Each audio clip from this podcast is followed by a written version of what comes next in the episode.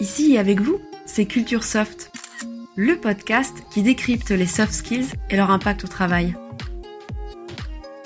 Proposé par CSP 210, leader des formations soft skills et management.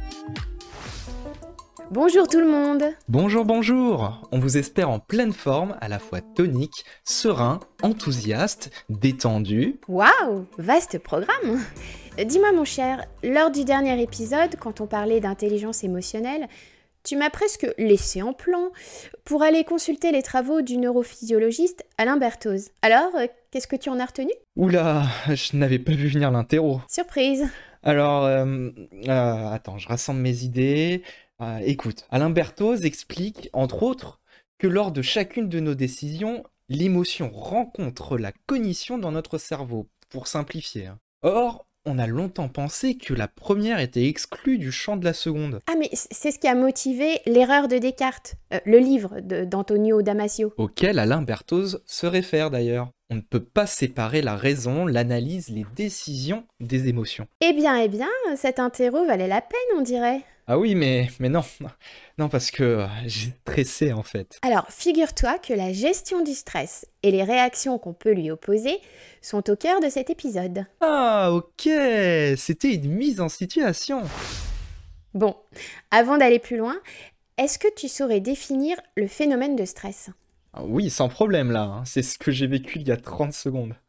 bon, bref. Plus généralement, un état de stress traduit une divergence entre une demande d'adaptation et les capacités dont on dispose pour y faire face. Au niveau physiologique, le corps mobilise toute l'énergie possible pour relever le défi.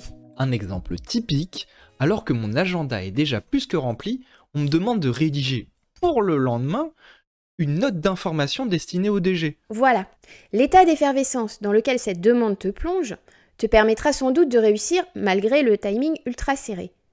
Mais imaginons que ce type de demande se reproduise sans cesse. Oh là là, dans ce cas, je vais m'épuiser à tenter de répondre à la demande à chaque fois et à le faire au mieux. C'est ça. La pression positive générée dans notre situation de départ va alors se transformer en machine à broyer. Il y a plusieurs phases dans le stress, n'est-ce pas? Tout à fait. Le nom scientifique du stress, c'est le syndrome général d'adaptation. SGA pour les intimes. Ah oui, le SGA, s'ouvre par une phase d'alerte où on mobilise ses ressources.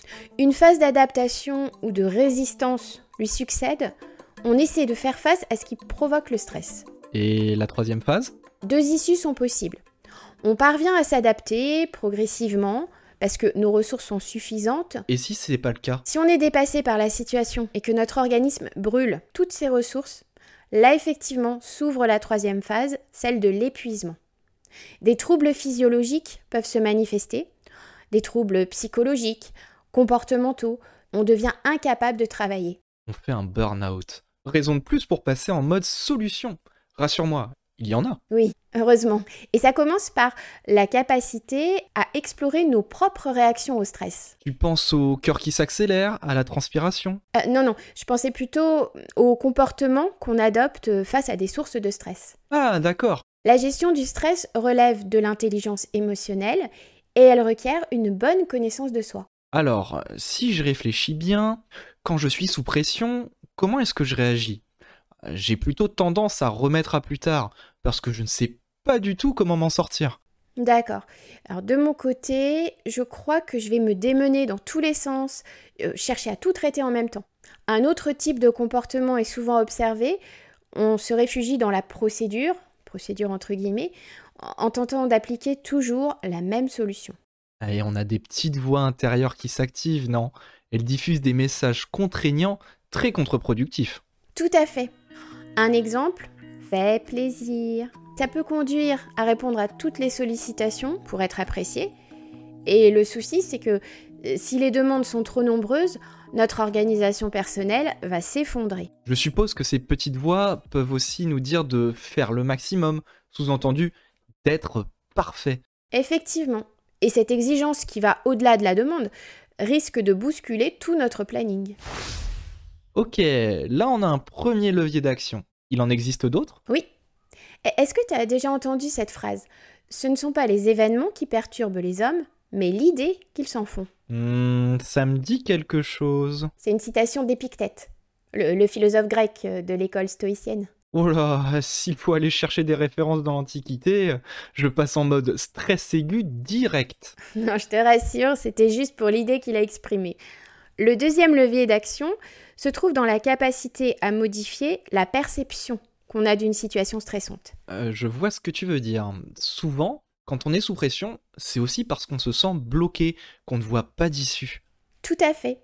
Et de ce fait, on s'enferme encore plus dans une spirale négative. Oui, mais si on ne voit pas d'alternative, bah, on n'en voit pas. Il y a plusieurs paramètres à prendre en compte. Tout d'abord, l'analyse qu'on peut faire de la situation et du stress qu'elle provoque. Et on peut faire ça tout seul? Non, pas en totalité du moins. Il va falloir s'appuyer sur un collègue de confiance, ou sur l'équipe avec laquelle on travaille, ou sur d'autres collaborateurs qu'on connaît bien. Quoi qu'il en soit, pour prendre le recul nécessaire, il existe une méthode qui s'appelle le PABOSA et elle est très efficace. Hey, c'est latino ça Non, pas vraiment. PABOSA pour poser le problème, le P, analyser la situation, le A, exprimer ses besoins, le B, les traduire en objectifs, le O, écouter les solutions nées du brainstorming, le S, et déterminer des actions, le A. Ah, ah, ça doit aider à modifier la vision de la situation. Mais il faut être en confiance totale pour l'utiliser, non? La modulation de nos réactions au stress, parce que c'est ce qui est recherché, s'appuie effectivement sur différentes soft skills.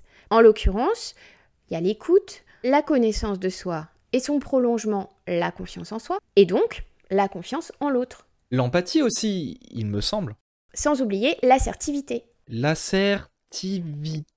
Dit plus simplement, la capacité à faire valoir ses droits et aussi ses besoins sans empiéter sur ceux des autres. Ah, je comprends. Par exemple, si on me demande de prendre en charge une tâche alors que je suis en plein bouclage de gros projets, j'ai intérêt à remercier mon interlocuteur pour la confiance qu'il m'accorde, tout en rappelant que j'ai moi-même des échéances impératives. Voilà, ça permet de rester dans un rapport professionnel constructif. Mais en réalité, est-ce que le mieux ne serait pas de pouvoir anticiper l'apparition du stress? Ah si, si. Et là, la balle est dans le camp des organisations et aussi dans le nôtre. Comment ça? Eh bien, si l'organisation du travail est inadaptée, ça va favoriser l'apparition du stress, en cas de charge individuelle trop élevée, par exemple. Ou encore euh, quand chaque service travaille en mode silo. Le non-respect des critères de qualité de vie au travail peut aussi l'alimenter. Sur tous ces points, on a peu de prise à titre individuel. C'est pour ça qu'il est important d'agir sur les facteurs qui sont, eux, à notre portée. L'hygiène de vie, par exemple Je suppose qu'on stresse plus vite quand on manque de sommeil. Oui, et il est important aussi de faire des pauses régulièrement ou de célébrer les petites victoires, même infimes. Je crois qu'une technique utilisée par les sportifs, c'est la visualisation positive. Ça peut aider. Mais oui, on visualise un objectif en imaginant qu'on l'a atteint. et on envisage les étapes qui ont permis de réussir. Et puis il existe aussi des modérateurs de stress. Pour mieux jouer du stress, comme le médiator en guitare? En quelque sorte.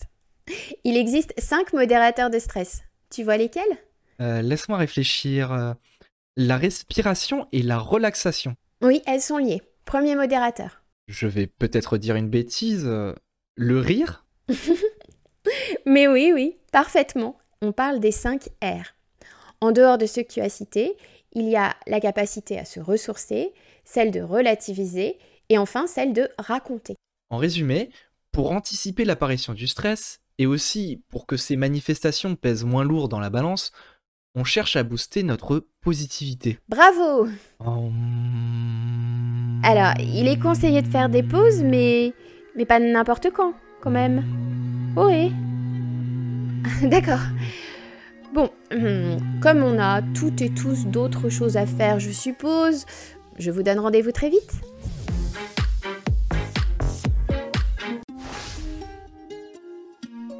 C'était Culture Soft, le podcast décrypte les soft skills et leur impact au travail. Retrouvez tous les épisodes sur le blog de CSP 210 et sur vos plateformes habituelles. Merci de votre écoute.